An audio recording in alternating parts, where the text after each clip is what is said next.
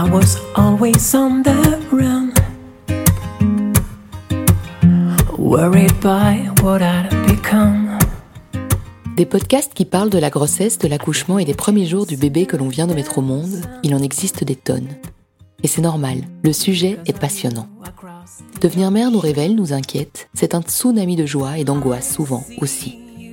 Moi, je voudrais vous parler de ce qui suit, de l'après. Parce qu'étrangement, on en parle moins. Comme si tout s'arrêtait une fois qu'on avait l'enfant tant attendu dans les bras. On oublie de dire qu'être mère, c'est une course de fond, c'est un marathon, aussi passionnant qu'épuisant.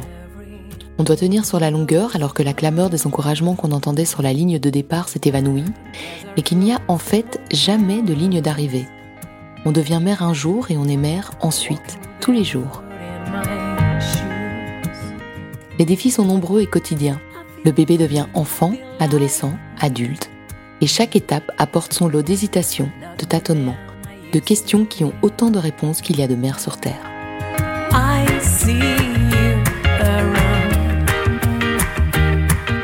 Dans ce podcast, je veux donner la parole à des mamans comme vous, à des mamans comme moi, des mamans extraordinaires, des super-héroïnes du quotidien, des mères qui ont des convictions, des croyances, des idées bien arrêtées, qui relèvent le challenge de la maternité haut la main, même si elles tombent parfois. Elles sont des loups ou des lionnes, elles sont douces et solides à la fois.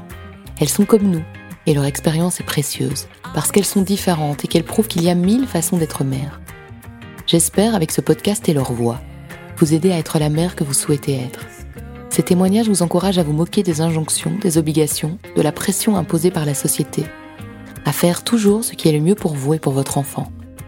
J'espère, à l'écoute de ces histoires passionnantes, que vous vous sentirez tour à tour rassuré, allégé, déculpabilisé. Je suis Déborah du blog See et je vous invite à être la mère que vous avez toujours voulu être.